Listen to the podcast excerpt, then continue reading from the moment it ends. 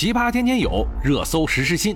欢迎收听《热搜有话说》，我就是打开天窗说亮话，帮你蹭热点的。想要好声音。湖南消防微信公众号发布通报：二零二二年九月十六日十五时四十八分，长沙市消防救援支队指挥中心接到了报警，芙蓉区东二环中国电信大厦发生火灾。支队立即调派十七个消防站、三十六辆消防车、两百八十名指战员到场处置。支队全勤指挥部随行出动。十六时零分，辖区首批力量到场。经初步侦查，现场为芙蓉区荷花园电信大厦外墙起火，建筑高度两百一十八米，地上四十二层，地下两层。目前明火都已经被扑灭，暂时呢没有发现人员伤亡。另据央视新闻客户端报道，九月十六日下午，位于湖南长沙市区内的中国电信大楼发生了火灾，现场浓烟滚滚，数十层楼体燃烧剧烈。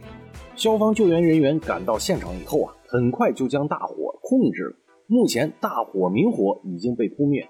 据了解呀，事发电信大楼两千年建成，位于长沙市东二环。曾以两百一十八米的高度成为长沙首座突破两百米的楼宇。具体火灾伤亡情况正在进一步了解中。如今的住宅楼啊是越建越高，环境也是越来越复杂。身处高层的我们不免呢也会有一些担心：万一起火了该怎么办呢？是逃跑还是固守待援呢？是向下跑还是去楼顶呢？这些疑问你真的都想过吗？那么，首先遇到火灾应该怎么办呢？生命是宝贵的。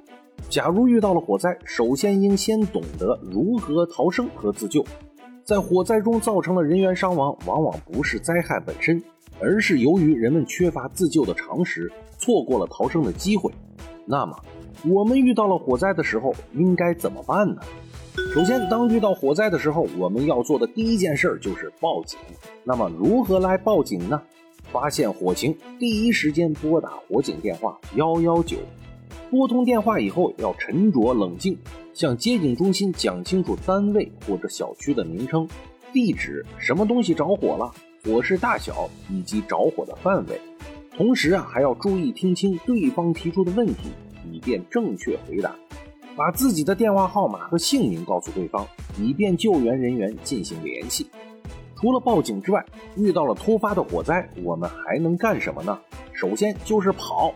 其实这个时候，首先应该保持冷静，不要慌张，把脑海中的消防知识再浮现一遍，把初期火灾扑灭在萌芽状态。如果初期火灾扑救失败，应该立即逃生。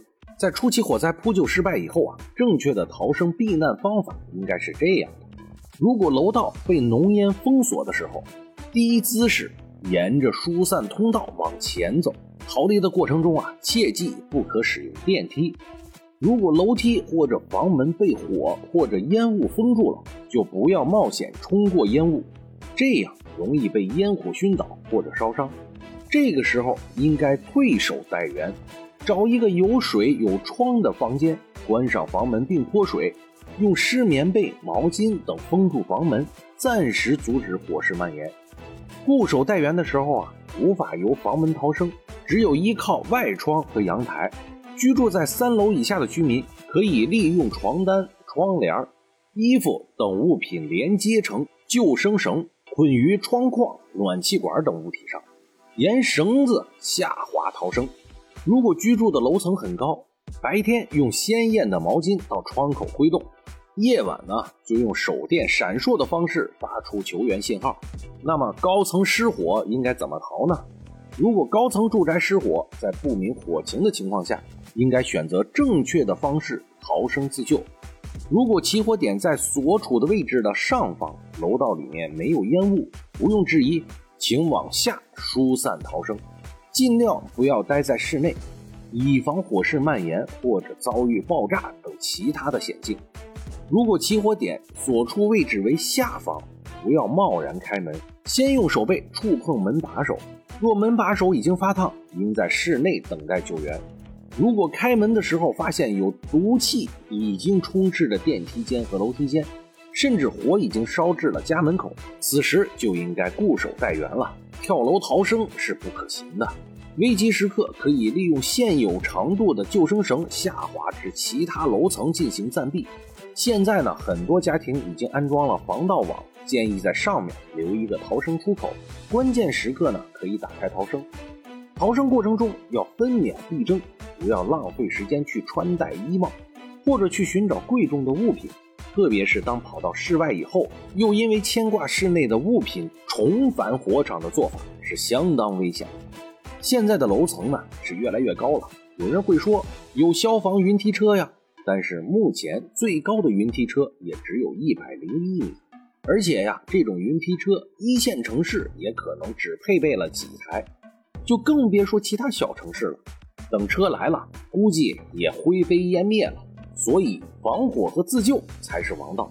好了，今天我们就说这么多吧，我们明天见。